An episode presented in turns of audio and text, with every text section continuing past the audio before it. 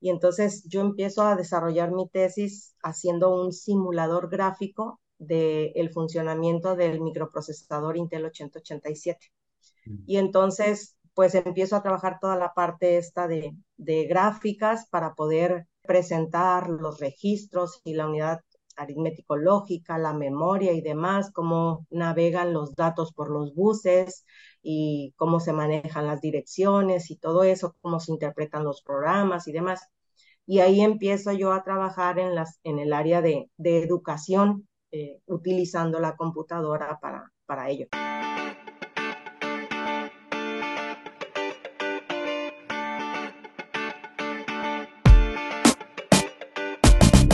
Buenos días, soy Juan Manuel Aguaxin y esto es Digitalizados, el podcast donde platicamos sobre los retos que la era digital nos plantea.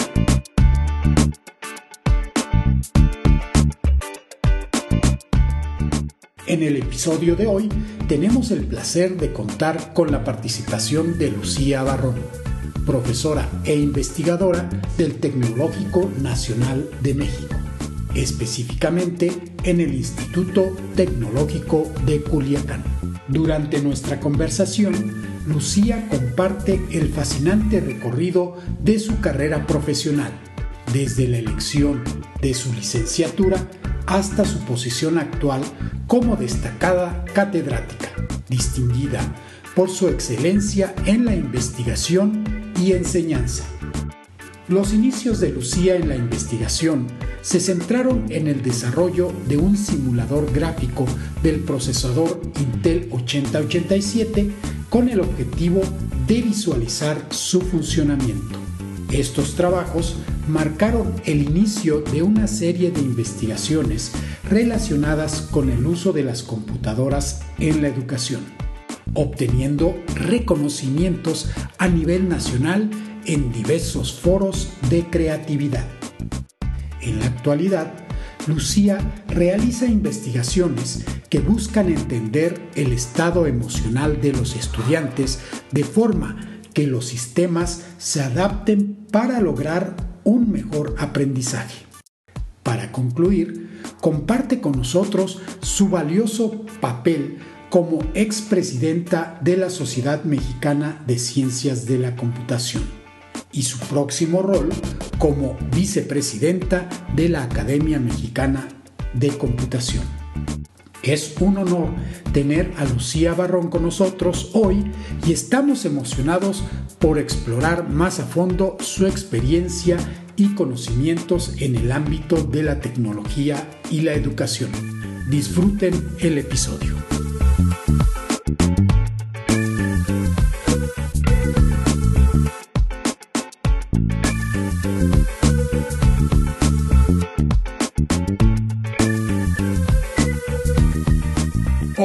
Buenos días y bienvenidos a un nuevo episodio de Digitalizados. Hoy tenemos eh, a una invitada muy especial, a Lucía Barrón, que es profesora e investigadora en el Instituto Tecnológico de Culiacán. Bienvenida, Lucía. Muchas gracias, Juan Manuel, por la invitación. Pues gracias a ti por estar el día de hoy en Digitalizados. Hace tiempo que queríamos hacer este podcast y bueno, finalmente se nos hizo estar grabando hoy este episodio que creo que va a ser muy interesante porque los temas en los que tú trabajas creo que son temas fundamentales para el desarrollo de un país. Y bueno, qué mejor que estén relacionados con la computación. Estás trabajando pues en temas de educación, pero antes de que pasemos a, esos temas eh, en específico, pues me gustaría saber cuál es tu historia, cómo nació tu relación con la computación.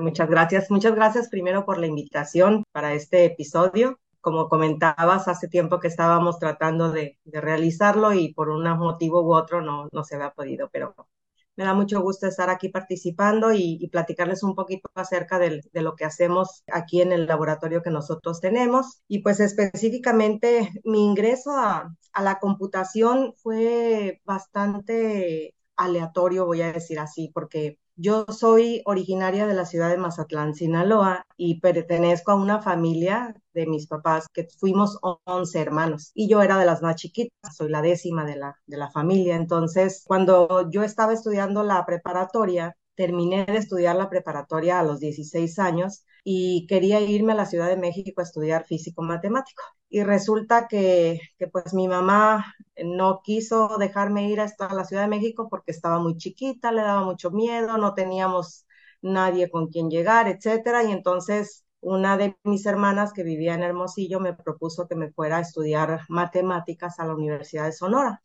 Y entonces, pues no me gustaba mucho la idea, pero dije yo, bueno, está bien, o sea, es lo que más se parece, dentro de unos dos o tres años yo me voy a la Ciudad de México, a lo que yo quiero, ¿no? Y resulta que cuando llegamos a la Universidad de Sonora, eh, no pude hacer exámenes de admisión ni nada de eso, porque la universidad estaba en huelga. Y entonces, pues se abrió la posibilidad de entrar al tecnológico a hacer exámenes de admisión y demás, pero una carrera pues totalmente nueva y distinta que yo no sabía exactamente ni de qué se trataba, era la licenciatura en informática. Y lo único que sabía era que había computadoras, que se usaban computadoras, pero nada más. Y entonces, pues yo primero me resistí un poco, pero dije, bueno, este, de no hacer nada y entrar a estudiar eso, pues mejor entro. Y entonces ingresé y resulta que con la idea de cambiarme de carrera en el siguiente semestre, y resulta que ese, ese semestre, el primer semestre que entré, como traía muy buen promedio de la prepa y el examen eh, de admisión me había ido muy bien, me propusieron que tomara una materia que normalmente se tomaba en segundo o en tercer semestre, que era diseño de algoritmos. Y entonces llevé la materia y me encantó. Y entonces este, me fue muy bien y terminando ese semestre, pues ya no me quise cambiar de carrera porque empecé a, tener contacto con las computadoras y empecé a, conocer eh, un poquito de los lenguajes y demás, y entonces esa parte me, me encantó y, y, me olvidé un poco de la parte de, de, la, de estudiar físico matemático. ¿Qué es lo que te gustó? La lógica, supongo, porque tiene que ver mucho con las matemáticas. Así es, la lógica algorítmica, el diseño de programas, toda la parte que es que involucra el, ese proceso abstracto que tenemos de tener un problema y convertirlo a un programa para poder solucionar ese problema o, decir que no hay una solución. E, esa es la parte. eras de las pocas mujeres que estaban en esa carrera, quizás.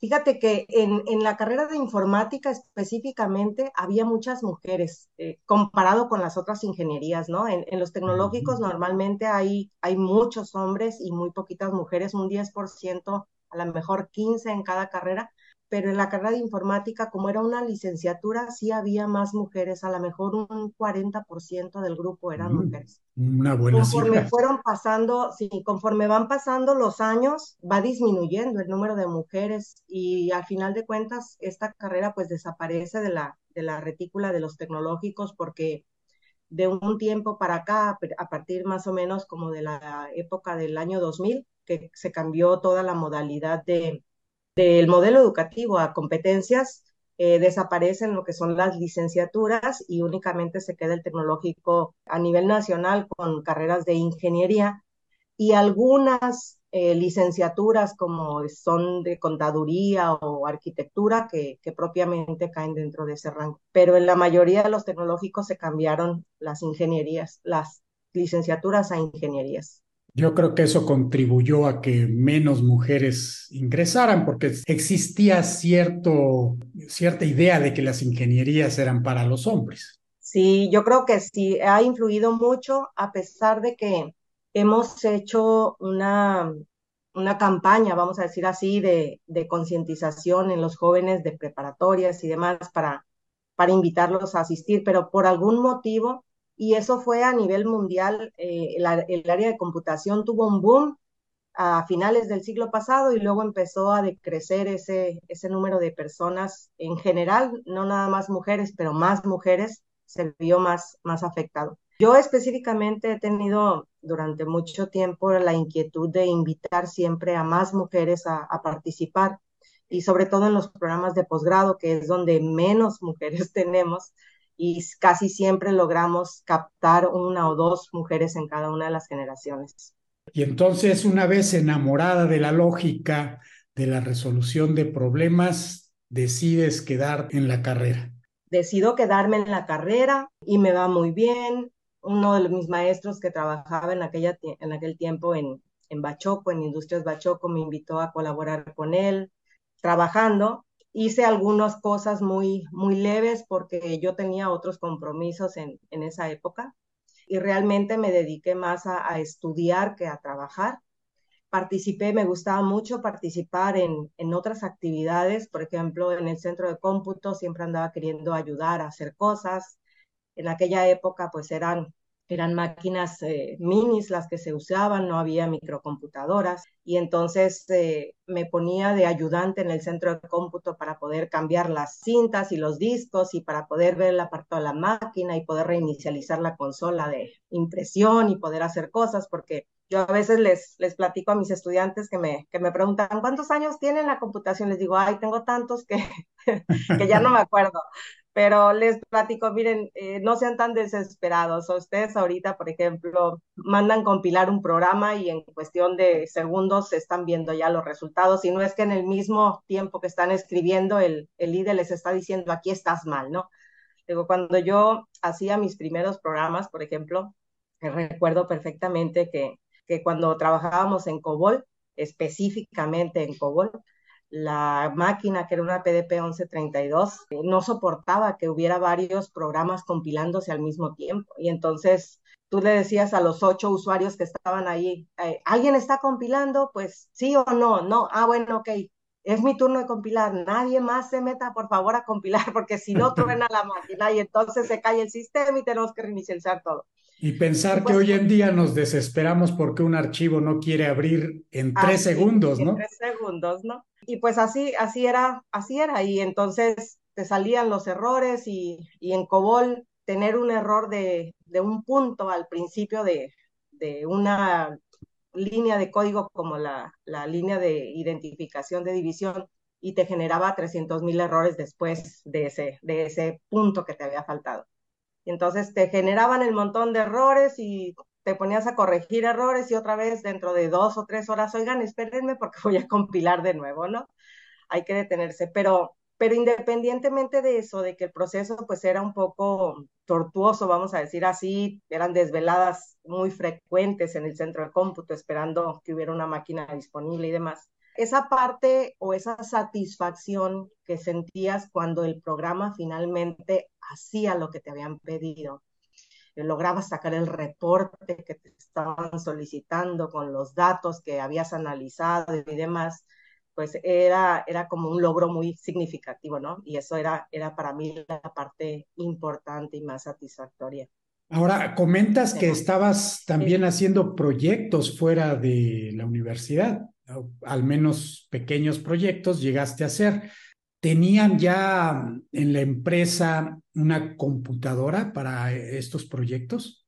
En la empresa sí manejaban computadoras, también eran, eran una computadora mini la que tenían, como te digo, yo no, no alcancé a trabajar mucho específicamente en esa empresa en particular. Estaba más bien haciendo labores de, ayudante de, de, mi maestro en cuestiones de análisis de datos y de ver cómo íbamos a hacer las capturas y de poner cosas en las hojas este, que, se, que se manejaban especiales para la captura, para hacer diseños de, de cosas y demás, para controlar las impresoras y todo eso que anteriormente era realmente un trabajo el, del operador del equipo de cómputo, no como ahora que nosotros hacemos todo, ¿no?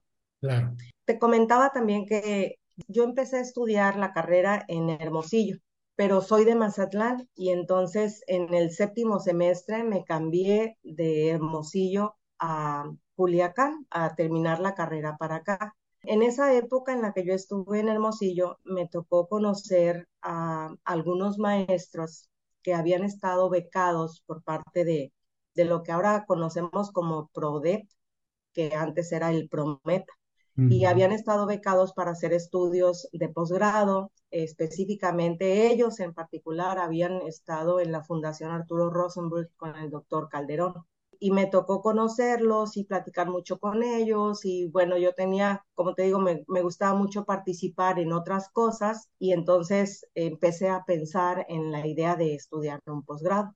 pero luego por motivos familiares me tuve que venir a, Culiacán, Sinaloa, a terminar la carrera, hacer tres semestres de, la carrera. Y entonces, eh, estando aquí, sucedió también que llegó del extranjero precisamente Ramón. Eh, Ramón es mi esposo. Él venía, se fue, fue becario del, programa de PROMEP, que ahora es PRODEP, y se había ido al extranjero a estudiar un, un posgrado. Y en esa época en la que yo estuve aquí, él regresó y lo invitaron a dar una plática y, bueno, pues estuve yo en un curso en aquella época. Recuerdo que habíamos visto eh, el lenguaje Pascal, estábamos hablando de la década de los ochentas, y, y, él llegó y nos dio un curso sobre manejo de apuntadores en Pascal. Entonces, pues toda una, un tópico bastante interesante y, y, diferente de todo lo que nosotros habíamos visto para trabajar con todo lo que es el manejo de memoria dinámica en los programas, ¿no? Y entonces, pues eh, ahí supe yo también que había becas para que te fueras a estudiar no nada más aquí en México, sino también en el extranjero. Y entonces, pues empezamos a, un, grupo de, de, amigas o de amigos, empezamos a investigar qué era lo que podíamos hacer. Además, tenía un amigo que se había ido a estudiar al, al Politécnico, al Centro Nacional de Cálculo, en el CENAC y su director de tesis de la maestría era el doctor Guzmán Arenas. Y entonces él me platicaba mucho acerca de los proyectos que tenía el doctor Guzmán Arenas en esa época.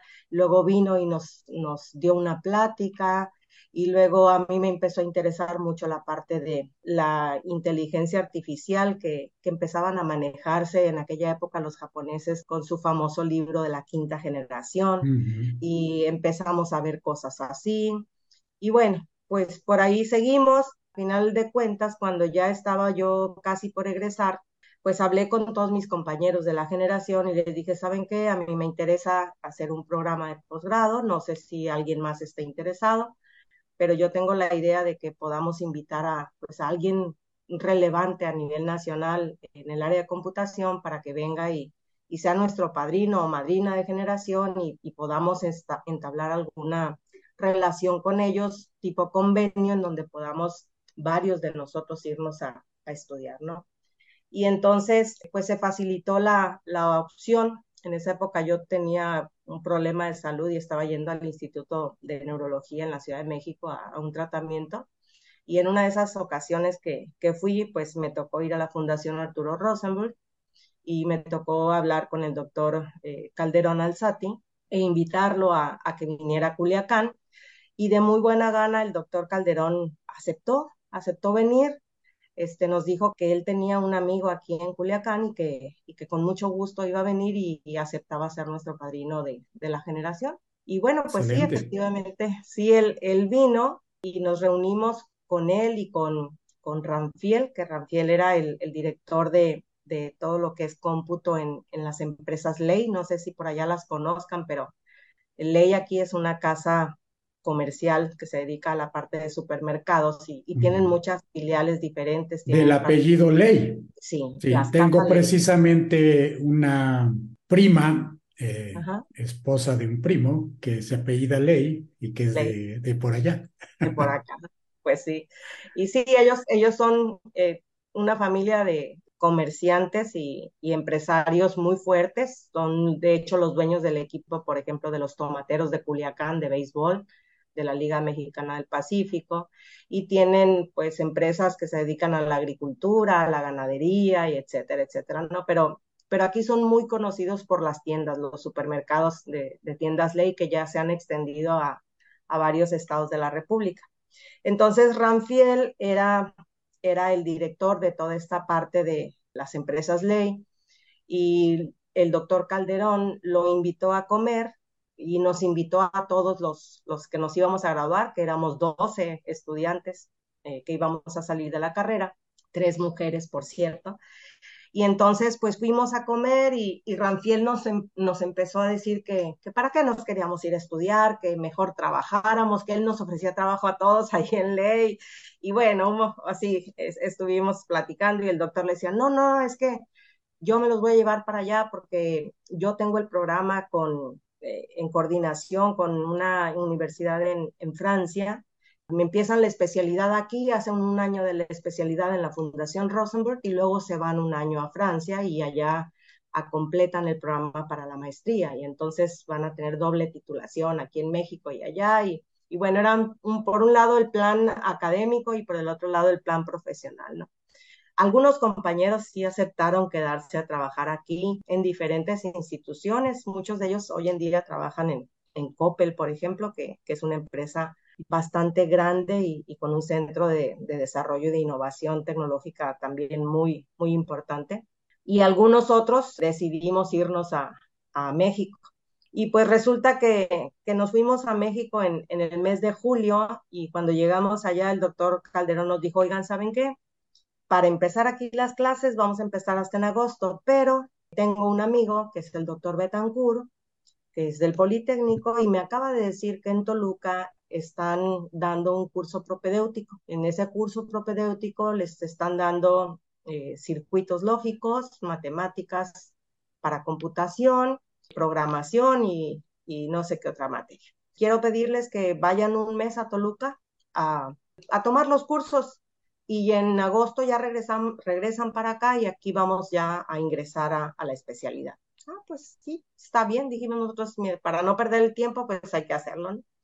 Y, y sí, nos, nos fuimos a Toluca, éramos tres compañeros y, y nos fuimos a Toluca, era 1985, nos fuimos a Toluca y pues estuvimos ahí en Toluca tomando los cursos. El curso de circuitos lógicos lo, lo estaba impartiendo el doctor Zbigniew, que era un, un doctor de, de Polonia, un polaco que, que, había llegado al tecnológico hacía dos años y, y, pues traía un antecedente muy fuerte en esa área. Nosotros, por ejemplo, como licenciados en informática, pues no teníamos idea ni, ni de qué era una resistencia, la verdad, porque no llevábamos... Claro, era más del aspecto sí. de lo duro. Sí, exactamente. Entonces nos ponía unas regañadas bárbaras porque no podíamos saber exactamente la diferencia entre una cosa y otra, ¿no? Pero pero bueno, pues le echamos muchas ganas y, resulta que en, agosto el curso no se había terminado, pero nos regresamos a Ciudad de México, eh, no me acuerdo ni por qué nos regresamos, y estuvimos eh, ahí en Ciudad de México y una semana antes precisamente de, de que fuera el temblor de 1985, en septiembre, yo me regresé a Toluca y mis dos amigos se quedaron en la Ciudad de México, ya en la Fundación Arturo Rosenberg. Me regresé a Toluca porque a mí en el tecnológico de Toluca ya habíamos hecho los exámenes de admisión y demás y me, me ofrecieron eh, la beca de, de, Promep y aparte me ofrecieron trabajo en el tecnológico. Y entonces wow. dije, bueno, voy a tener, voy a tener dos, dos ingresos, ¿no? El de la beca y, y el del trabajo, que eran unas horas de asistente en el centro de cómputo. Y pues eso me va a servir para, para evitar que mis papás tengan que enviarme dinero porque la beca no era suficiente para mantenerte eh, fuera de, tu casa.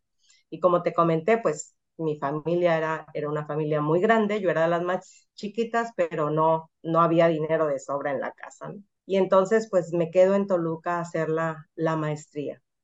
La maestría y a trabajar en un equipo que, que se llamaba ICL, recuerdo, que tenía también muchos problemas, una máquina inglesa para poder hacer muchas cosas entre varios usuarios al mismo tiempo. Pero pues así es, así es como entré a la computación y a partir de ahí pues ya me, me quedé haciendo diferentes cosas. Muy interesante y, y después te vas a Estados Unidos y entiendo bien hacer tu doctorado. Sí, mucho tiempo después. De hecho, en 1987, cuando yo empiezo la tesis, estoy trabajando con un maestro que acaba de llegar precisamente de Francia, en donde había hecho su, su maestría, y nos, nos propone desarrollar algunos proyectos que tenían que ver con el área de, de arquitectura de computadoras y el área de educación. Y entonces yo empiezo a desarrollar mi tesis haciendo un simulador gráfico del de funcionamiento del microprocesador Intel 8087. Mm. Y entonces, pues empiezo a trabajar toda la parte esta de, gráficas para poder presentar los registros y la unidad aritmético-lógica, la memoria y demás, cómo navegan los datos por los buses y cómo se manejan las direcciones y todo eso, cómo se interpretan los programas y demás. y ahí empiezo yo a trabajar en, el área de, educación, eh, utilizando la computadora para ello. Educando por medio de una simulación. De una simulación. Procesador. Entender el proceso de ejecución de un programa a través de una simulación gráfica. Sí. Y recuerdo que yo tenía un libro del procesador 8085, un libro bastante grueso de pasta dura y portada roja. No sé si tuviste el, el, mismo libro, no sé dónde esté en este momento, pero me acuerdo que me encantaba ver ese libro porque tenía hasta el mínimo detalle de cómo funcionaban esos procesadores. Sí, exacto. Sí, entonces estoy ahí trabajando en Toluca y posteriormente termino la tesis. Eh, la titulación fue un proceso bastante tortuoso porque fuimos la primera generación de, de la maestría ahí en Toluca y pues había problemas administrativos o no sé de qué tipo que, que había habido muchos cambios de maestros y cambio de personal y demás y no se sabía qué procedimientos iban a hacer y demás. En esa época yo había metido papeles para el Sistema Nacional de Investigadores porque mi asesor, una de las cosas con las que llegó con todo era tenemos que publicar cosas. Y entonces sacamos algunas publicaciones muy pequeñas, yo ahora las veo y, pues me río un poco, ¿no? Pero pues pensando también en, en la época en la que estábamos y el trabajo que estábamos haciendo, pues sí eran, eran publicaciones razonables. Claro, y, era el inicio de todo esto en la computación. Hay que ponerse en ese contexto. Sí, sí, estamos hablando de 1987. Y entonces eh, sacamos dos artículos pequeños y yo metí mis documentos al, al Sistema Nacional de Investigadores en, en 1989, 88, 89, ya no recuerdo muy bien. Y entonces eh, me aceptaron, pero me dijeron que la condición era que me tenía que titular hasta antes de tal fecha de diciembre. Y entonces yo había terminado ya mi tesis y la había entregado, yo ya me había ido inclusive de ahí de Toluca, ya no estaba ahí, estaba en, Aguascalientes trabajando. Y por una cosa o por la otra me cambiaban de comité y cometían a otra gente y sacaban a unos. Y luego en el sistema de tecnológicos tenemos este requisito que para poder ser eh, sinodal en un examen de titulación, tú tienes que tener cédula profesional. Entonces, mi asesor no podía ser sinodal de mi examen porque él había estudiado en Francia y no tenía cédula profesional en México de maestro en ciencias. Y entonces él no podía estar en el examen. Y había otro maestro que había estudiado en Florida y había otro maestro que había estudiado en Atlanta y había otro maestro que había, había un montón de gente que había estudiado en el extranjero, el doctor Esbignew de Colonia, etcétera, etcétera, y nadie tenía cédula. y entonces no podían titular. Había uno que tenía cédula y, no podían titular a nadie. Y entonces ese proceso de titulación me tardó como dos o tres años, ya no recuerdo bien. Pero estuve insistiendo mucho en, titularme, fui la primera que me titulé de mi maestría y, no sé si la única por mucho tiempo, pero finalmente lo logré. Entonces, en el Sistema Nacional de Investigadores, ese año en particular que me aceptaron, no pude ingresar porque no me titulé en diciembre por problemas administrativos, me titulé hasta mayo del siguiente año. Y el siguiente año, que ya fue 1990, bueno, en el 89 cuando me titulé y en el 90 ingresé al, al Sistema Nacional de Investigadores eh, como candidata en, con el nivel de maestría, eh, nada más que antes únicamente te pedían tener nivel maestría. Estuve cinco años en el, en el SNI, como candidato y, ya al, quinto año me dijeron, mira, ¿sabes qué? Tienes muy buena producción, pero eh, a partir de ahora el reglamento especifica que tiene que ser doctores. Entonces te recomendamos que te vayas a estudiar el doctorado. Y bueno, en esa época yo ya me había casado, tenía dos niñas, bueno, una niña y la siguiente que de recién nacido ya venía en camino, no sé, y dijimos, no, pues ahorita con la bebé recién nacida no, pero vamos a hacer planes para, para irnos a estudiar.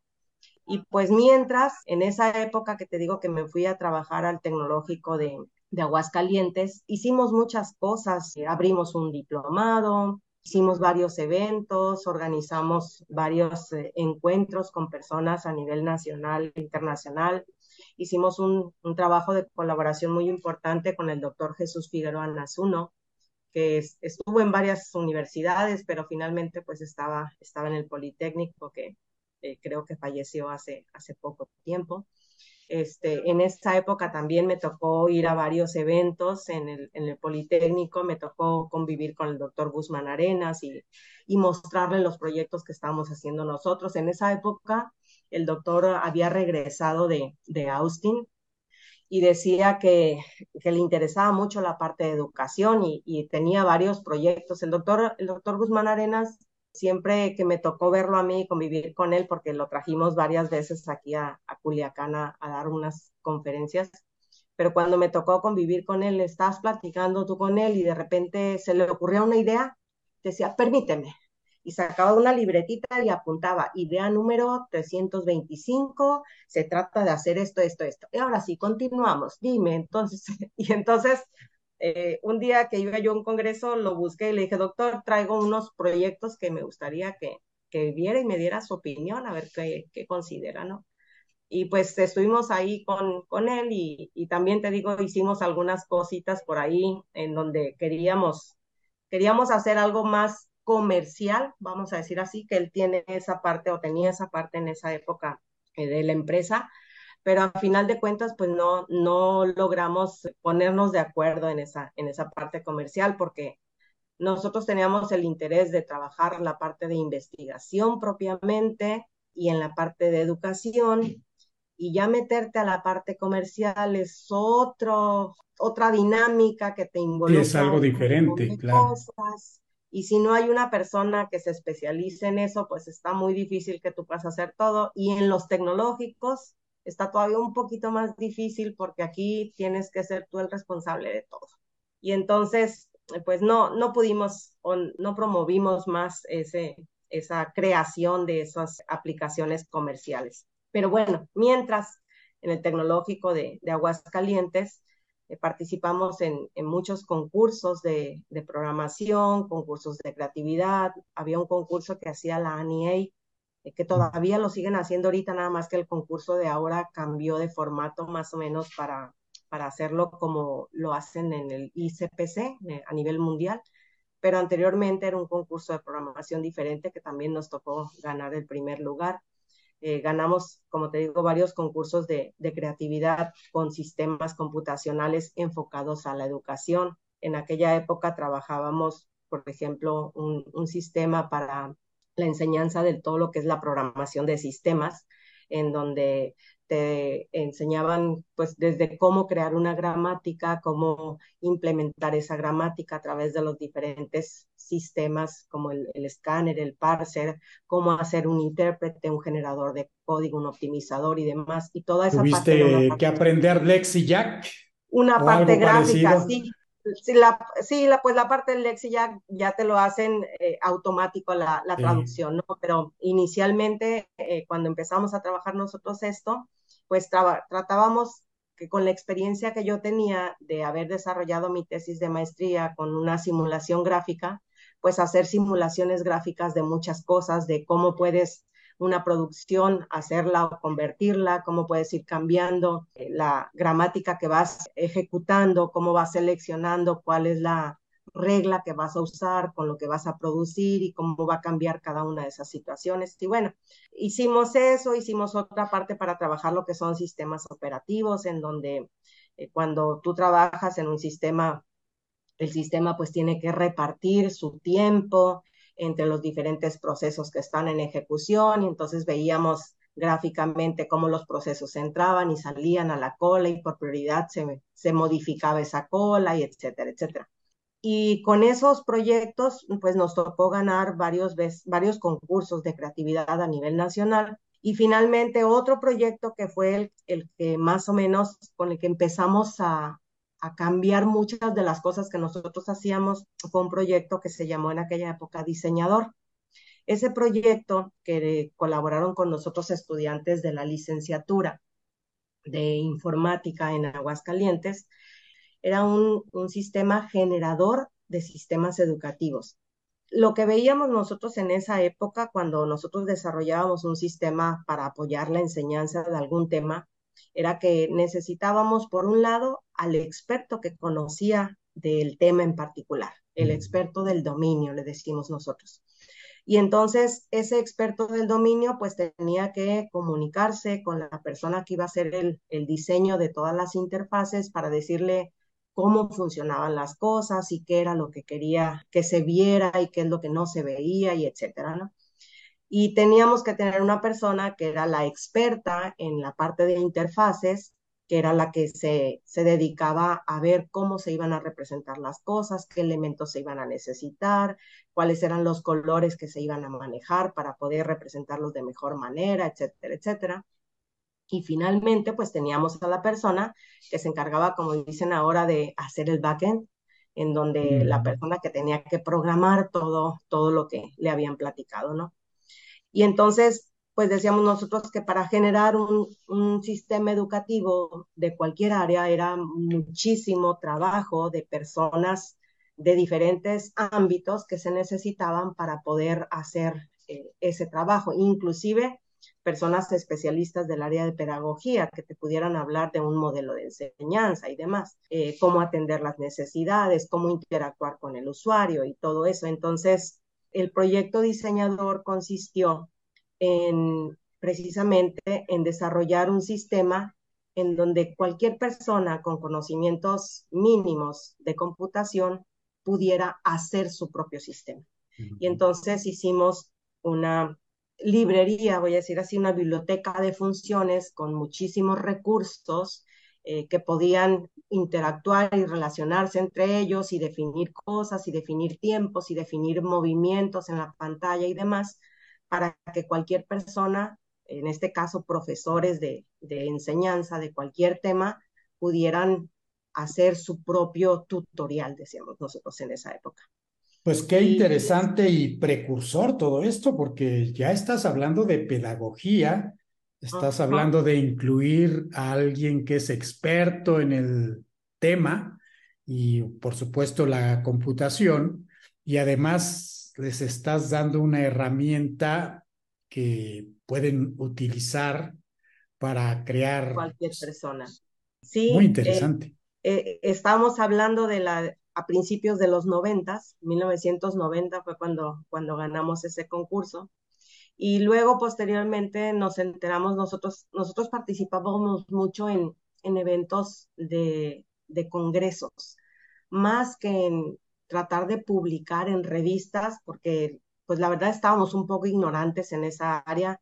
Cuando estudiamos la, la maestría, pues la maestría no te, no te prepara como investigador propiamente, te da bases, pero no, no te prepara como investigador y entonces asistíamos mucho a congresos y en esos congresos pues veíamos cosas, veíamos trabajos y veíamos así, entonces eh, pues nosotros también tratábamos de hacer ese, ese tipo de, de cosas, ¿no? Tuvimos mucha, mucha suerte de, de, encontrar en el tecnológico, en este caso de, de Aguascalientes y posteriormente en el de aquí de Culiacán, eh, estudiantes muy deseosos de, de, aprender, de compartir, de colaborar, de hacer cosas y, poder participar en estos proyectos. Además, el sistema de tecnológicos eh, desde hace mucho tiempo tiene también un programa de, de apoyo para desarrollo de proyectos de investigación y entonces cada vez que queríamos desarrollar algún proyecto, pues hacíamos una propuesta y recibíamos financiamiento y pues con ese financiamiento nos servía para comprar equipo, para asistir a los congresos y para llevar a los alumnos y para participar en los concursos. Y muchos de esos estudiantes, eh, sobre todo de, de Aguascalientes, a final de cuentas, pues se quedaron trabajando en, en INEGI, que INEGI se fue a, lo descentralizaron y se fue a Aguascalientes precisamente a, a su sede. Y muchos, pues, son los responsables ahora de toda la parte esta de, de los mapas y las estadísticas y los sistemas especiales que se manejan ahí, que, que son bastante complejos muchos de ellos, ¿no? Entonces, pues te comentaba, si empezamos a hacer estos sistemas, el sistema diseñador, que fue para nosotros como un boom, eh, recuerdo mucho que el, doctor Guzmán Arenas le encantó porque le tocó verlo precisamente en un, en un congreso que tuvimos en el SIC y el doctor Figueroa uno también. Y a partir de ahí pues, es cuando empezamos a ver si podíamos hacer alguna colaboración. Hubo dos o tres empresas en un concurso El concurso fue en Nuevo Laredo y en ese concurso de Nuevo Laredo invitaron a muchas empresas eh, comerciales para que vieran los proyectos que se estaban desarrollando en, en las diferentes áreas y hubo dos o tres empresas que se acercaron para, para ver si podían comercializar el, el sistema. No hicimos mucho por, por hacer esa parte porque te digo, tuvimos una experiencia no muy agradable y, decidimos dejar, dejar por un lado eso. Y entonces, a finales del el año 1992, el director del Tecnológico de Culiacán, habíamos ganado tres concursos nacionales en los años previos de Aguascalientes y el director de Culiacán, que nos conocía, que iba a las premiaciones, eh, nos decía cada año, oigan, culichis, porque así nos decía él, culichis, ¿no se quieren ir a Culiacán? nosotros, no, gracias, estamos bien en Aguascalientes. no, es que, pues a mí me gustaría que se vayan a Culiacán. Ah, no, pues bueno, si, si luego se ofrece, te hablamos, ¿no? Así. Y en 1992, pues por una situación familiar, le hablamos y le dijimos, oye, sí estamos disponibles, ¿nos vamos o qué? Y nos dijo, yo sí, por mí sí se pueden venir a partir de tal fecha y yo arreglo todo con el director de allá. Ah, pues perfecto, arregla todo y nos vamos. Y así fue como nos venimos a, a Culiacán. Cuando se enteraron los alumnos que, que nos veníamos de, de Aguascalientes para acá, quisieron tomar las instalaciones del tecnológico, este, porque no estaban de acuerdo en, en perder a dos maestros, eh, veníamos Ramón y yo, y pues no había nada que hacer porque nosotros ya habíamos tomado la decisión. Pues sí, era una decisión personal, no los habían despedido, cualquier cosa por el estilo, ¿no? Sí, sí, entonces. Pero bueno, eso muestra cuánto los querían. Sí, la verdad es que nos apreciaban mucho porque el tecnológico de, de Aguascalientes empezó a, a resurgir, voy a decir así, a nivel nacional en muchos ámbitos, porque llegamos nosotros en el 88 ese mismo año, a finales del año, participamos en un concurso que ganamos y luego al siguiente año entramos en el 89. Ramón ya era miembro del SNI, eh, yo entré al SNI, bueno, me aceptaron y a partir del 90 entré y empezamos a hacer muchos cambios. Los alumnos empezaron a, participar en muchas actividades que anteriormente no participaban y les gustó y luego los de las otras carreras, pues se dieron cuenta, el subdirector, tuvieron un subdirector este, académico, perdón, muy visionario, y se dio cuenta de muchas cosas, nos habló y nos dijo, oye, a ver, platícame, queremos hacer esto, vamos a hacerlo por a nivel institucional, y empezaron a, crecer mucho y a presentarse en muchos eventos eh, y participar en muchas cosas. Eh, abrimos un diplomado, estábamos haciendo el estudio para abrir la, la, maestría, que en esa época el tecnológico no tenía ninguna maestría. Y cuando nos venimos, pues todos esos planes se cayeron, el diplomado se terminó, la maestría ya no continuó, el plan de abrirla. Nosotros llegamos aquí en el 92 y en el 94 abrimos el programa de maestría. Y después íbamos a, a competir a, a, los concursos de creatividad, pues como Culiacán, y pues Culiacán le ganaba a Aguascalientes siempre en todos los pues eventos y los alumnos pues no estaban muy contentos con eso, ¿no? Pero sí hicimos, hicimos muy buenos amigos y, y mucho trabajo para, para eso. Y pues llegamos aquí a Culiacán y llegamos más o menos con la misma tónica. Este, nosotros siempre, siempre fuimos muy creativos, voy a decir así, para, para hacer cosas. Llegamos, abrimos un diplomado. En ese diplomado invitamos a mucha gente eh, de diferentes niveles eh, operativos y directivos para, para que entendieran que la computación tiene, tiene su proceso que tienes que hacer, ¿no? Porque muchas veces nos decían comentarios, nos hacían comentarios algunas personas que decían, a mi hijo le encanta la, la computación, le encanta, se la pasa jugando todo el día. Y yo, ajá. O no, no, es que fulanito es experto en computación, maneja muy bien el Word, el procesador de palabras. Y yo, ajá, eh, eso no es computación, pero ok. Casi, casi, mi hijo es experto en computación. Cada vez que va por las tortillas se queda en las maquinitas. Sí, así más o menos. Y entonces decíamos nosotros, no, pues yo creo que tenemos que educar también a, a la gente y no, no nada más a, a la gente académica, sino a la gente que está afuera. Tenemos que participar en ese proceso de que entiendan qué es la computación, qué es ser usuario de una computadora, qué se puede hacer y qué no se puede hacer, porque luego también teníamos anécdotas en donde eh, en, la, en las empresas, por ejemplo, que decía Ranfiel, no, es que a mí me quieren, cuando, cuando estábamos en, en, lo de ley, a mí me quieren ver la cara y me dicen esto, pero pues yo, yo no les, no les creo, no, no hago esto. Pero había otros, otros alumnos, otros eh, estudiantes que estaban en otros lados y que decían, no, cuando mi jefe viene y me dice esto, le digo, no, ¿sabe qué? No funcionó el matching record. Permítame, pero estoy trabajando en eso. Y con eso, ah, ah no, pues no funcionó ni modo, y, y, se van y me dejan descansar dos o tres días. Oye, pero, pero no te entiende, pues no, no saben nada. Entonces, decíamos nosotros, pues esa parte también tenemos que hacer algo al respecto. Entonces, Los dos extremos diferentes. Sí, abrimos, hicimos un grupo de, de, maestros de aquí del tecnológico, nos pusimos de acuerdo eh, para dar eh, clases de diferentes cosas y convocamos a gente, tuvimos mucho éxito, y mientras estuvimos haciendo lo que fue el programa de, de la maestría para poderlo impartir aquí en el Tecnológico de Culiacán.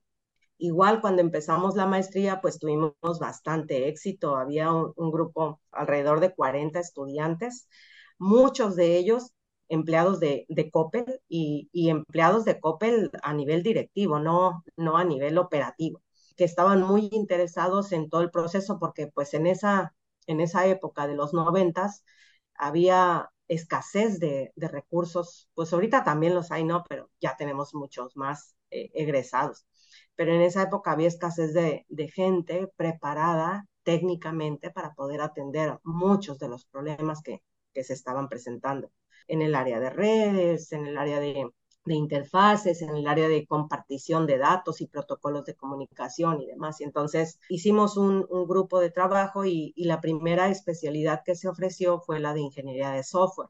Pero posteriormente, pues hemos cambiado, ahorita tenemos, cumplimos como 27 años con el programa de maestría y, y la especialidad que estamos manejando ahorita es la de sistemas inteligentes, porque nosotros poco a poco en, esa época abrimos la maestría y posteriormente hicimos un plan para decir, bueno, ahorita es la maestría, pero más adelante queremos tener también el doctorado y queremos abrir la carrera de sistemas porque veíamos que la carrera de informática pues ya se estaba quedando muy relegada en cuanto a conocimiento técnico porque tenía una buena parte de administración y no tanta la parte técnica de desarrollo. Entonces dijimos, bueno, vamos a tratar de abrir la carrera de sistemas como ya tenemos la maestría en ciencias de la computación y posteriormente pues podemos abrir un doctorado.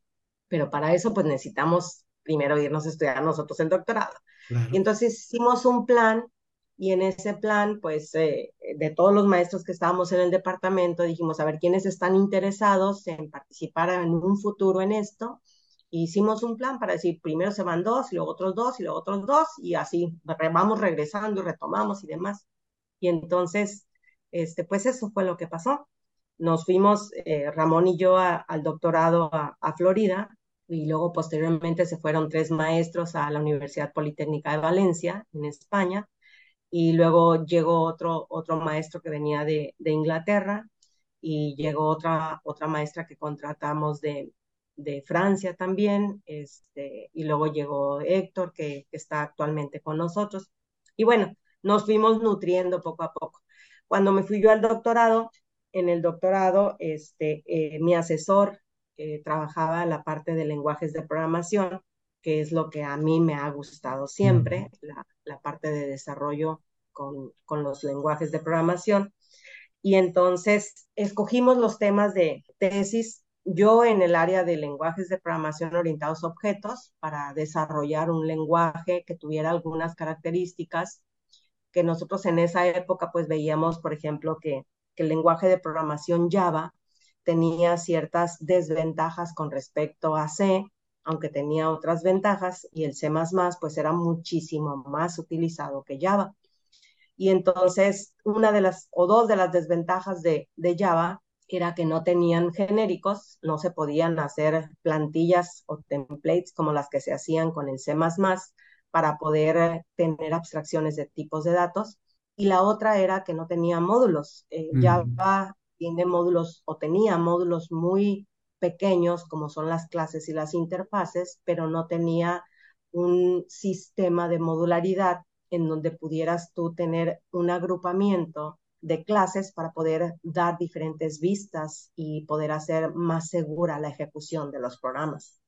Y entonces, pues yo, yo empecé a trabajar con ese, con ese proyecto de diseñar un lenguaje de programación usando el modelo de Java orientado a objetos, pero también que tuviera la parte de genéricos y de, y de módulos. Esa parte de genéricos, pues era la que me iba a permitir que yo pudiera desarrollar clases que fueran independientes del tipo de dato que se quiere manipular. Y, la parte de los módulos para poder agrupar diferentes elementos y que pudieras tener diferentes interfaces para acceder a ellos. Y entonces, pues esa fue mi tesis, mi tesis de doctorado, fue, fue el diseño de un lenguaje de programación que se llama MUL, que es un lenguaje de programación orientado a objetos que tiene módulos y genéricos. Mi asesor era, era amante de, de los lenguajes funcionales y pues me tocó, me tocó trabajar por ahí algunos temas también con, con SML, con, con Haskell y ver cosas, cómo se hacían en esos lenguajes para tratar de representarlas con mecanismos similares a en el lenguaje de programación que yo estaba desarrollando. Pero además, mi asesor también era el director de, de la región del eh, concurso de programación más importante del mundo, que es el ICPC, y, y, que organizaba en aquella época, o que estaba financiado en aquella época por la empresa IBM ahorita ya lo está financiando Google, Huawei y, demás, tienen, tienen varios patrocinadores importantes a nivel mundial. Y entonces me invitó a colaborar con él en, en esta parte de los concursos, que a mí me gustaba mucho. Yo me considero buena para, para desarrollar cosas, pero no rápida. Y en los concursos de programación... Hay que ser rápido. Las dos cosas, o sea, hay que ser muy bueno para implementar pero también hay que ser muy rápido para, para programar y para encontrar errores y para determinar qué es lo que vas a hacer. Y entonces, este, pues empecé yo a trabajar un poquito con él, a, ayudarle a, a coachar a los estudiantes en, en, los concursos, sobre todo en la parte, a mí, en, sobre todo en la parte de pruebas, de los casos de prueba que vas a usar para poder verificar que tu algoritmo funciona, que cumple con las restricciones, etcétera, ¿no?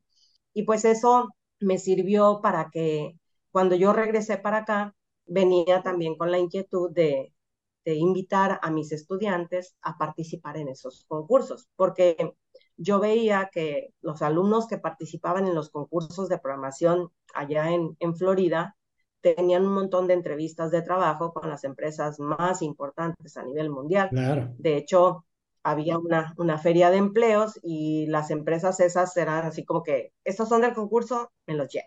O ya demostraron que son buenos, me los llevo. Sí, exacto. Y entonces, cuando regresamos del doctorado, abrimos la carrera de sistemas aquí en Culiacán, regresamos a la maestría, empezamos con los planes para abrir el doctorado y resulta que, que uno de mis estudiantes de, a mí siempre me ha gustado dar clases en primer semestre primero, segundo semestre y luego ya en los últimos, cuando ya hablo de arquitectura de software y demás. Eh, pero en los primeros semestres siempre me gusta dar fundamentos de programación o programación orientada a objetos, estructura de datos, que es en donde enseñas la lógica de programación. Y ahí la idea es detectar estudiantes que tengan ciertas habilidades para luego invitarlos a trabajar en los proyectos de investigación como colaboradores de investigación. Y muchos de esos estudiantes finalmente pues se van a hacer estudios de posgrado. Hay varios que ya son doctores también que, que no estudiaron aquí con nosotros, algunos otros sí, pero están ahorita trabajando en, en Estados Unidos, eh, casi todos, desgraciadamente, porque se fueron becados a estudiar con, con becas de CONACYT, pero por la falta de oportunidades aquí en México, pues han tenido que, que quedar a trabajar en otro lugar, ¿no? Y entonces regresamos aquí a, a México y, y, yo traigo la idea de, de pues hacer también un equipo de programación para, eh, para empezar a participar en el concurso y me encuentro estos estudiantes que estaban interesados y entonces ellos dicen que son mis hijos porque yo tengo tres hijas y ellos también son tres y, siempre dicen que son mis hijos adoptivos porque yo los adopté desde que, desde que estudian en primer semestre. Tres estudiantes varones. Sí, varones. Además, entonces ya tienes tres y tres. Tres y tres, sí es. pues eh, los traigo para todas partes, los invito para colaborar, los tengo aquí en un cubículo y empiezan a trabajar en un sistema en esa época que trabajamos, que es nuestro, nuestro producto estrella, voy a decir así, se llama Educa, es, es la publicación inclusive que tiene más, más eh, citas de nuestros trabajos académicos. Ese sistema Educa era como la versión actualizada de, de, lo que antes fue el diseñador que te platiqué que hicimos en Aguascalientes. Y en este sistema Educa, pues eh, la, la, ventaja que, que, tenía era que ya teníamos dispositivos móviles y los sistemas que se desarrollaban se podían desarrollar en un ambiente eh, de computadora personal, pero se podían ejecutar en un dispositivo móvil. Y, y, pues eso iba a la par con el desarrollo de, de todo lo que es la, la educación, eh, cómo ha evolucionado la educación, porque ya estamos hablando de la época del 2008, 2010, donde todo el mundo trae su celular y donde todo el mundo está usando los celulares para diferentes cosas. El Internet ya está disponible para todo el mundo y entonces tenemos la posibilidad de, de desarrollar ese tipo de, de, tecnología utilizando las aplicaciones eh, móviles para poder eh, aprender en cualquier lugar y en cualquier momento. Pues también pues, precursores, porque en esos años empezaban los, los teléfonos inteligentes, ¿no? En realidad es 2008 cuando surge el primer teléfono inteligente para el público. Al principio tuvimos muchos problemas porque había much, muchos problemas de compatibilidad. Entonces, representar, ya es que al principio los teléfonos que no eran inteligentes tenían puro texto, ¿no? Las pantallas sí. de puro texto. Pero cuando ya salen los primeros teléfonos inteligentes, la compatibilidad entre las pantallas, el tamaño de la pantalla, el número de píxeles y esto y lo otro era, era bastante... Sí, difícil eh, de manejar. Variable, difícil de manejar. Casi, casi hacías el programa para un para aparato en particular. Exactamente, hasta que después luego ya surgen las, interfaces adaptables que, automáticamente se, van adaptando a los teléfonos. Pero al principio sí, trabajamos con esa parte, fue, un reto. Uno de los estudiantes, de hecho, se, tituló con, una tesis de, del intérprete que se adaptaba dinámicamente al teléfono en donde se estaba ejecutando. Y él actualmente trabaja precisamente en Google, en la parte de móviles. Eh, ya tiene bastantes años que, está ahí. Estos estudiantes, además, empezamos a trabajar con la parte de, del concurso de programación y en el 2007 fuimos la primera vez a participar al concurso. No ganamos nada, no, no resolvimos más que un problema y pues ni modo, yo les dije, no hay problema, o sea, esto es como cualquier otro concurso, cualquier otra competencia. Claro. Tenemos Hay que, que entrenarse y... y... Tenemos que prepararnos y, sí. y, tenemos que hacer concursos de prueba y demás. Entonces, llegó un momento que yo ya no les pude ayudar técnicamente, pero conseguimos eh, a gente del CIMAT y entonces ellos hicieron amigos por ahí y les los mandamos un verano a que se prepararan en el CIMAT con el equipo del CIMAT. La gente en, en CIMAT ellos tienen un equipo completo de gente de matemáticas y demás. Eh, los simples mortales pues no, no podemos acceder a eso. Y entonces se prepararon y finalmente en el, en el 2009 ganamos el segundo lugar del, del concurso de programación y ese segundo lugar nos permitió ir al mundial porque fueron dos equipos los que fueron al mundial. En, Era, eran estos, recuerdo unos concursos donde cada vez que resolvían un problema les ponían un globo. Un globo. ¿No? Sí. Ah, ya, sí, muy, muy bonita época esa, me tocó también eh, vivirla sí. cuando era profesor de la UDLA. Ah, pues sí, la UDLA era de los que participaban, eh, era de los, de los fuertes, una época el TEC de Monterrey, sí. de Monterrey, la, hay una universidad mixteca, me parece que se llama, de Oaxaca, sí. que también tuvo una buena sí. participación muy Donde fuerte. Donde había muchos exalumnos de nosotros sí, de la UDLA. La de la UDLA, exacto. Y entonces este, nos toca ir a un mundial a, a Canadá, a Banff, y me toca, dicen mis alumnos, eh, por eso te digo que me dicen que soy su mamá, porque me toca llevarlos y dos de ellos, por ejemplo, pues nunca habían salido de, de México, inclusive uno de ellos, pues ni del estado.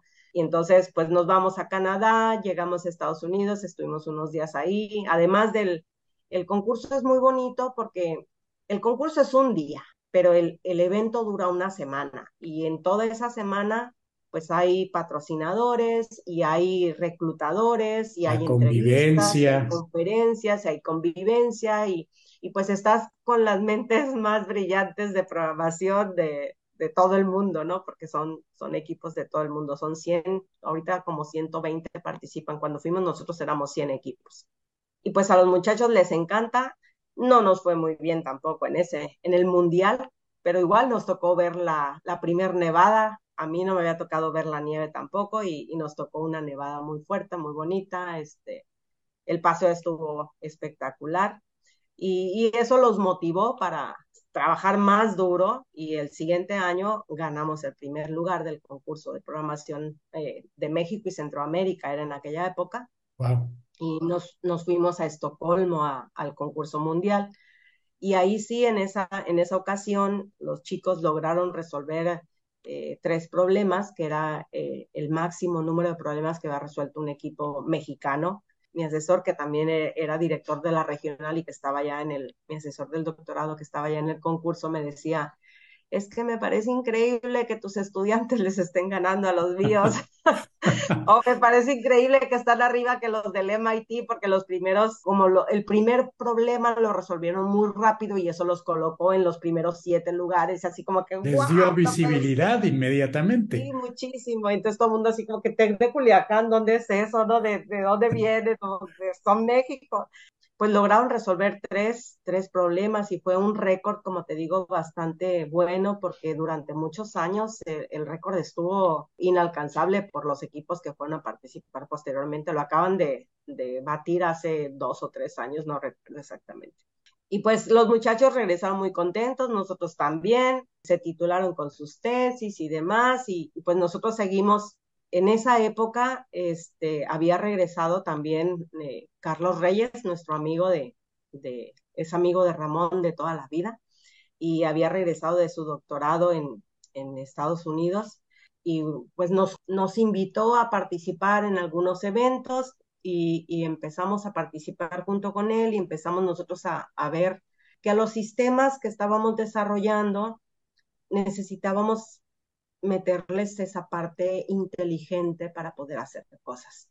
Y entonces, este sistema que te digo que habíamos hecho que se llama Educa, que era un sistema de autoreo, una herramienta de autor para que cualquier persona pueda desarrollar sus sistemas educativos de cualquier área y se pudieran ejecutar tanto en una PC como en un, en un dispositivo móvil, quisimos agregarle ese componente inteligente para que se fuera adaptando, para que pudiera eh, la, la, instrucción que recibe el estudiante o el, o el usuario pudiera ser adecuada a sus propias necesidades con base en los conocimientos previos que tiene este estudiante. Y es decir, que iba aprendiendo el sistema. Sí, el sistema aprende porque representa dentro de los modelos, el modelo del estudiante, el modelo del dominio, el modelo del tutor, empieza a ajustar las cosas de cómo hacerlas. Esta es el área de los sistemas tutores inteligentes, en donde la presentación de los temas que se, que se estudian depende de el nivel de conocimiento del estudiante y también la interacción. El sistema te puede responder de una manera o de otra dependiendo de lo que sabe que tú sabes o de lo que sabe que tú no sabes. Y también la evaluación va conforme a los avances que tú vas teniendo. Te hace preguntas y dependiendo de las respuestas que tú ofreces, el sistema puede actuar de una forma o de otra. Se adapta a tu necesidad cognitiva, vamos a decir así. Pero luego nosotros empezamos a decir, mira, ¿sabes qué? Este, ahorita acaba de salir o está muy en boga, muy recientemente, a finales de la década de, de los noventas, empezó el área de computación afectiva de manera muy sobresaliente en el MIT con la doctora Picard. Y entonces ellos empezaron a decir, ¿sabes qué? Nosotros queremos que las computadoras no nada más realicen acciones con base en la interacción de un usuario, sino también tomen en cuenta el estado emocional del usuario y que respondan de la misma manera.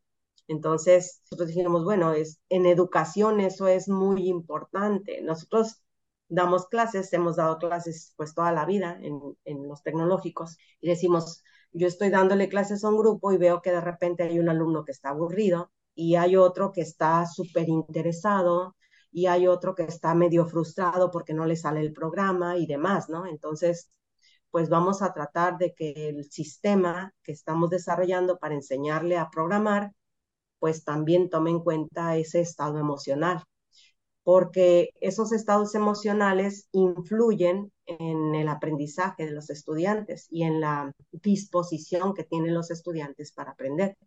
Y entonces un estudiante que está en un estado emocional, por ejemplo, eh, de compromiso, eh, está tratando de aprender todo lo que tú le estás diciendo.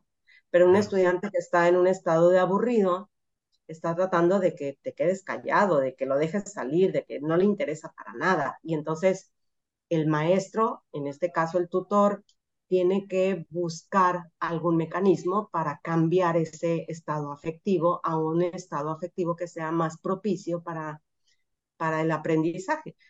Y entonces empezamos a tratar esta área, pero eh, al principio empezamos a trabajar con emociones básicas, que son las que, las definió en su modelo, en donde estas emociones básicas, que son las que podemos reconocer todos los seres humanos en las personas a primera vista, está feliz, está enojado, está triste, está sorprendido, pues tienen ciertas unidades de acción, se llaman, que son los músculos de la cara que nosotros movemos para poder expresar cada una de esas emociones. Y entonces, pues empezamos a trabajar con esta área de, de que cuando el sistema te está enseñando, te está enseñando un tema, te está tomando fotografías. Mm. Y esas fotografías las está mandando a un módulo que es el que se encarga de reconocer cuál es la emoción. Y ese módulo le contesta al sistema y le dice, este alumno está feliz o este alumno está enojado o este alumno está triste o este alumno está aburrido.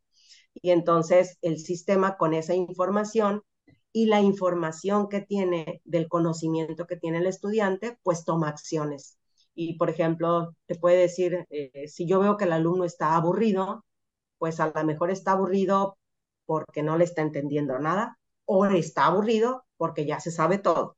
Y entonces empieza a hacerte preguntas el sistema y si, dependiendo de cómo respondes, pues el sistema puede accionar ciertas cosas, de decir, le tengo que subir el nivel de dificultad del ejercicio que está resolviendo porque están tan fáciles los ejercicios que se aburrió o le tengo que bajar el nivel porque está tan difícil el ejercicio que se frustró y no lo puede resolver. Interesante. Entonces empezamos a trabajar con lo que es la computación afectiva utilizando imágenes del rostro, eh, tratando de, que fuera lo menos intrusivo posible porque hay muchas formas de detectar emociones y, hay muchos dispositivos que se pueden utilizar para, para poder eh, censar eh, ciertos actividades eh, del cuerpo, pero casi todos son muy intrusivos. Y entonces, por ejemplo, compramos una, una diadema para medir las señales electroencefalográficas y a través de esas, pues eso me da información mucho más precisa de lo que me puede dar un reconocedor de emociones en rostro. Pero también tener una diadema conectada para andar con ella por toda la vida, pues no se puede, ¿verdad? claro. Entonces, por ahí tratamos de hacer también algunas cosas, eh, por ejemplo, para, para poder hacer ese reconocimiento de emociones y poder crear los clasificadores de inteligencia artificial que me van a ayudar a reconocer esas emociones con las imágenes o con el texto o con el, este, otras señales, pues creamos algunos corpus de datos o algunos datasets para poder eh, almacenar información y poder tener esa información que me ayude a entrenar a los clasificadores que van a posteriormente a integrarse como un servicio para que las aplicaciones educativas utilicen ese servicio, manden la señal y reciban como resultado un estado emocional que puedan ellos utilizar para poder interactuar con el usuario.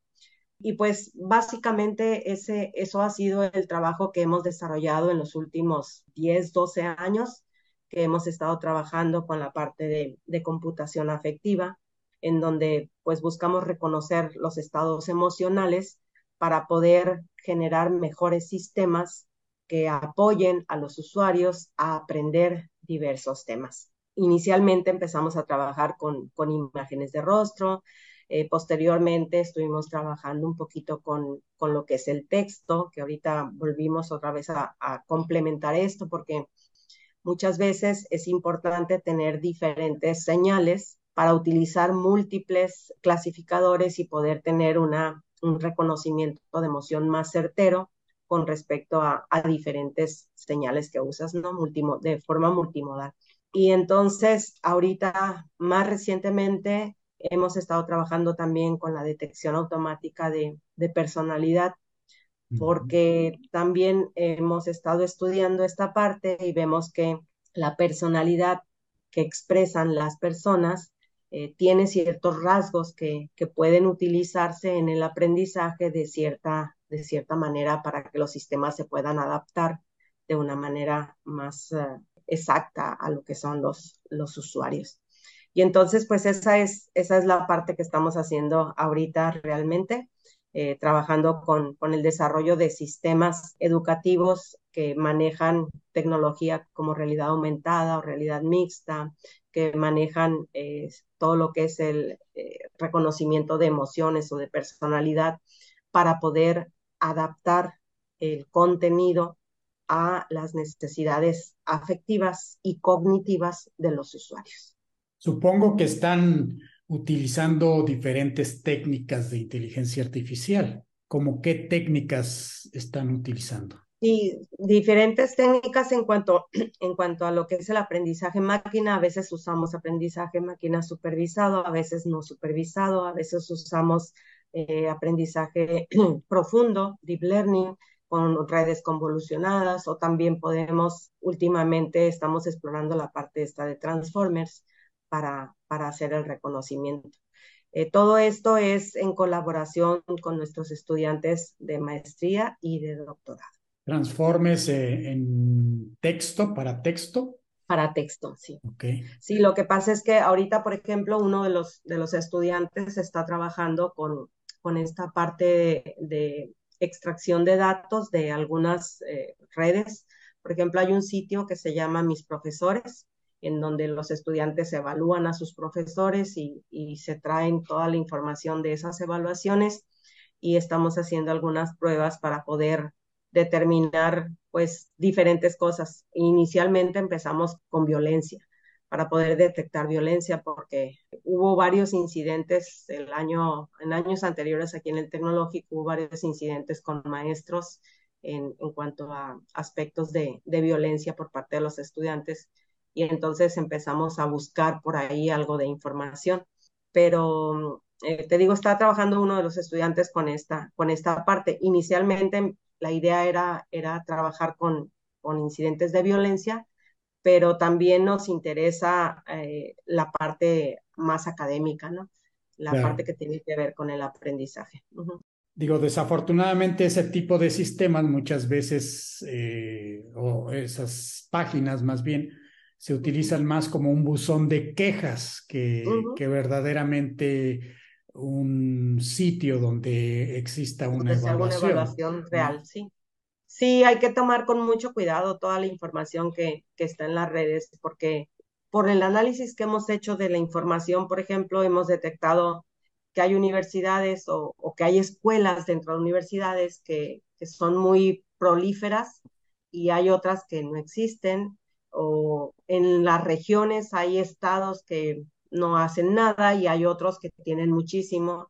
Hemos detectado muchos mensajes, por ejemplo, que no parece que sean de estudiantes, sino de otras personas, etcétera, etcétera. Entonces, sí. es todo un trabajo el que hay que hacer ahí para, para la limpieza de los datos y finalmente dejar un conjunto de datos que puedas tú utilizar para, para algunas cosas que puedan, que puedan servir pero pues ese, ese, es el trabajo más, más reciente que, en el que hemos estado eh, trabajando con nuestros estudiantes y pues Ese, eso es lo que hacemos aquí en el, en el Tecnológico de Culiacán, específicamente en los dos laboratorios. Tenemos un laboratorio de computación afectiva y tenemos otro laboratorio de tecnologías inteligentes para el aprendizaje. Excelente, pues en verdad felicidades por todo tu trabajo muy completo, creo yo, porque has abordado diferentes temas en la computación, desde la lógica de los algoritmos, pasando por lo que son los lenguajes de programación, que no es eh, un tema sencillo, ¿no? Los temas eh, involucrados en un lenguaje de programación, pues son varios.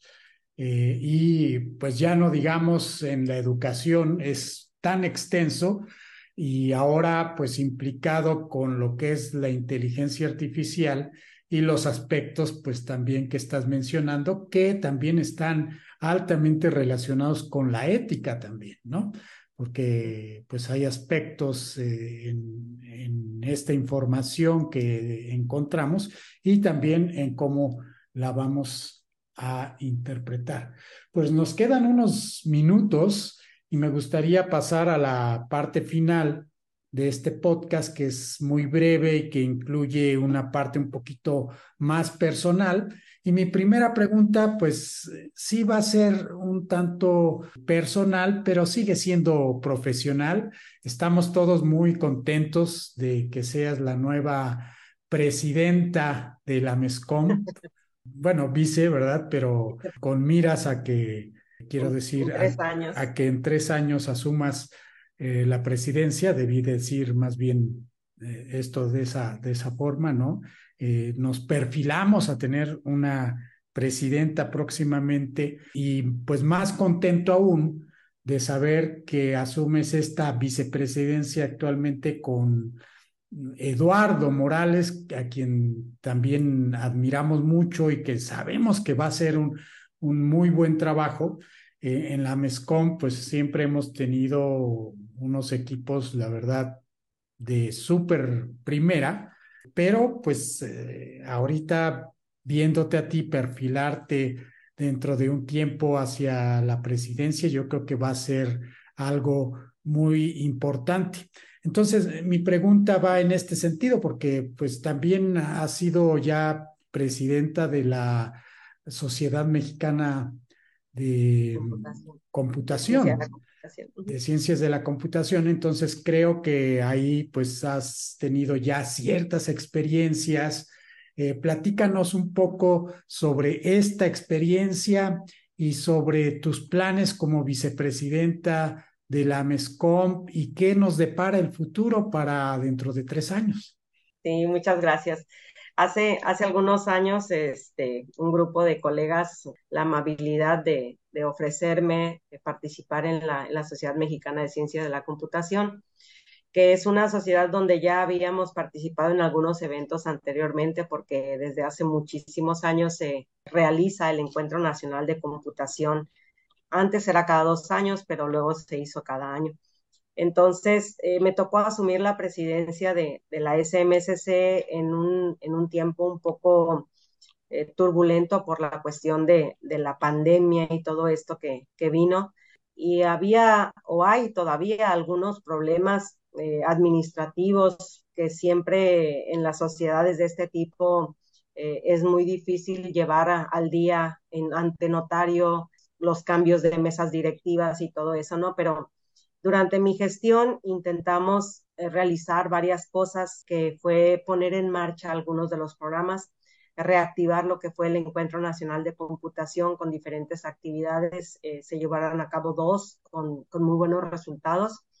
Este, también eh, reactivamos algunas otras actividades como las membresías, los apoyos para los estudiantes para que participaran en diferentes eventos, la creación de algunas actividades extras como la impartición de cursos o tutoriales, eh, las visitas de algunos eh, de los miembros de la SMSC a, diferentes instituciones para dar a conocer algunos programas de estudio de, las instituciones educativas y demás. Posteriormente, este, tomó el, eh, la presidencia la doctora Karina Mariela Figueroa, que también realizó un excelente papel en donde reactivó otras actividades como el cine comentado, analizando diferentes películas y temáticas en donde se veían temas de inteligencia artificial o de computación y que se exponían pues a veces con, con bastantes eh, imprecisiones, ¿no? Y tratando de, de, darle al público un poco más de información para entender que las computadoras pues son muy buenas, pero tienen sus limitaciones. Interesante. Sí, y ahorita actualmente la, la presidenta es la doctora Yasmín Hernández, que también está, pues tiene un plan de trabajo bastante interesante para, para reactivar algunas otras cosas. Y con respecto a, a la MEXCOM, pues hace, hace tiempo que somos miembros de, de la MEXCOM y en esta ocasión el doctor Eduardo Morales le, le tocó eh, pues va a asumir la presidencia y hace tiempo me invitó a participar con él en, diferentes actividades. A Eduardo lo conozco desde hace bastante tiempo porque somos parte de, la red ICA, en donde está eh, liderando el, doctor Carlos Reyes, y hemos participado en diferentes actividades eh, dentro de la red, sobre todo en lo que es el Seminario Nacional de Inteligencia Computacional Aplicada y, pues me invitó a colaborar y la verdad es que al principio le dije que tenía muchas dudas porque estamos nosotros en, Culiacán y estar lejos del centro de la Ciudad de México es, es algo complicado porque luego se tienen que hacer trámites y se tienen que hacer cosas y demás y, y le digo, y pues a lo mejor también, yo creo que también hay mucha gente en la MESCOM con mayor trascendencia, con mucho currículum, con mucho, mucha experiencia en diferentes cosas que, que, a lo mejor podrían pues tener un mejor papel.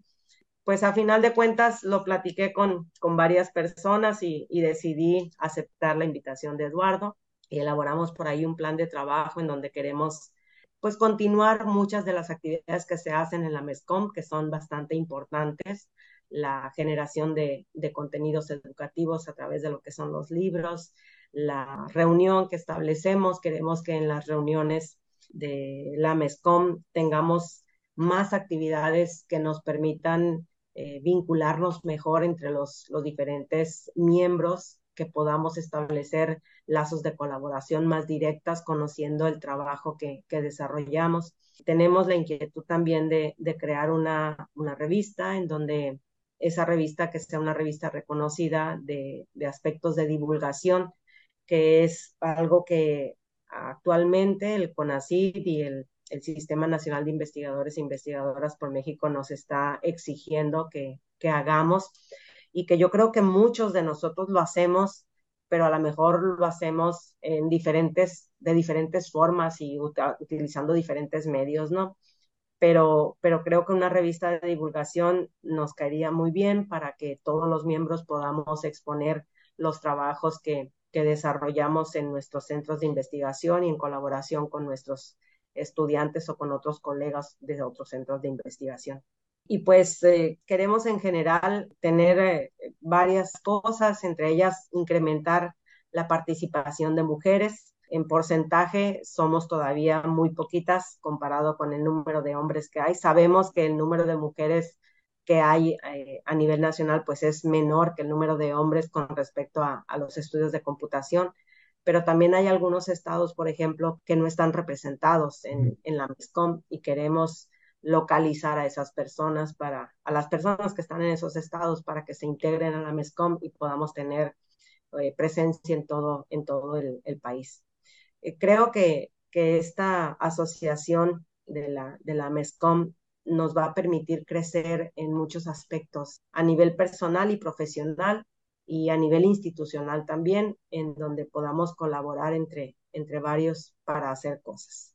Pues qué interesante toda esta labor y saber de esta continuidad que seguirá esta asociación que formamos todos y en verdad me da mucho gusto que seas una de las principales promotoras de eh, hacer que las mujeres estén más presentes, porque como los dices, pues a lo mejor no hay en la misma proporción, pero todavía no alcanzamos esa proporción nacional en la MESCOM y, y es muy importante. Y yo creo que hay pues también muchísimo talento en, en nuestro país. Yo al menos tuve la suerte de estudiar la ingeniería donde en mi generación había muchas mujeres y como que eso me, me hizo pensar que era algo normal. Poco a poco me fui dando cuenta que, que no era tan cierto en otras instituciones, pero bueno, me quedé con, con esa idea porque eran bastantes mujeres en, en la UDLA cuando yo estudié computación. Y bueno, pues este, se nos ha terminado el tiempo, pero creo que vamos a tener ya la ocasión de seguir platicando ahora que la nueva mesa asuma sus responsabilidades, pues eh, espero que podamos colaborar más de cerca. Eh, igualmente se, se, lo expresaré a Eduardo, uno de los temas muy importantes que se me quedó grabado es que quieren aumentar la participación, por ejemplo, de gente del estado de Tlaxcala. Yo soy de allá, de ese estado, conozco a la gente que está allá y bueno, pues cuenten conmigo, ¿verdad? Para ah, que podamos organizar algo y hagamos que más mujeres y por supuesto hombres se integren a la MESCOM. Te envío un abrazo y te agradezco nuevamente por este espacio que, que me diste. Sé que estás muy ocupada y, sobre todo, pues a final de año se nos combina eh, la parte profesional con la parte personal. Entonces, todo mi agradecimiento y mi admiración. Y bueno, pues ya nos estaremos viendo por muy tarde en la próxima reunión de la MESCOM. Sí. No, pues muchas gracias, muchas gracias por la invitación, Juan Manuel. Este, un gusto haber, haber podido compartir un poco de, de la historia que tenemos nosotros aquí en más de 30 años en el área de, de la computación. Y yo me siento muy afortunada y, y, agradecida con la vida porque creo que me ha, me ha puesto siempre en lugares en donde me ha permitido participar de actividades que, que son para mí muy buenas, muy formativas, pero sobre todo también para influir a otras personas a, a, hacer algunas cosas. Yo con los años de trabajo que tengo me siento muy orgullosa de, de todos los, los, estudiantes con los que me ha tocado colaborar, los que han asistido a, a mis cursos y, y, finalmente muchos de ellos regresan eh, después y, me platican cosas, dónde están, qué están haciendo, de vez en cuando recibo este, mensajitos que me cambian realmente, no nada más el día, el mes o el año. Estudiantes egresados muy agradecidos con las instituciones de México que, que los formaron y, y, con los maestros que participaron en su formación y que gracias a eso pues están, están laborando en, en lugares importantes y haciendo cosas eh, para la sociedad. Entonces, pues muchas gracias por la invitación. Estamos aquí eh, disponibles para cualquier, cualquier cosa que se ofrezca. Igualmente, Lucía, hasta la próxima. Hasta pronto.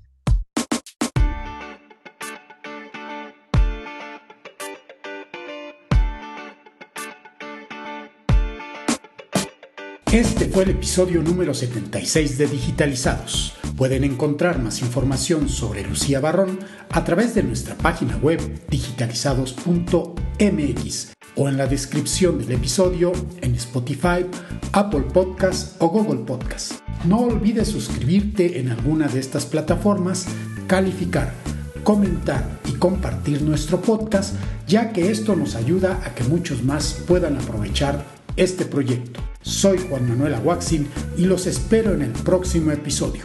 Les tengo reservada una interesante plática con quienes están digitalizando al mundo.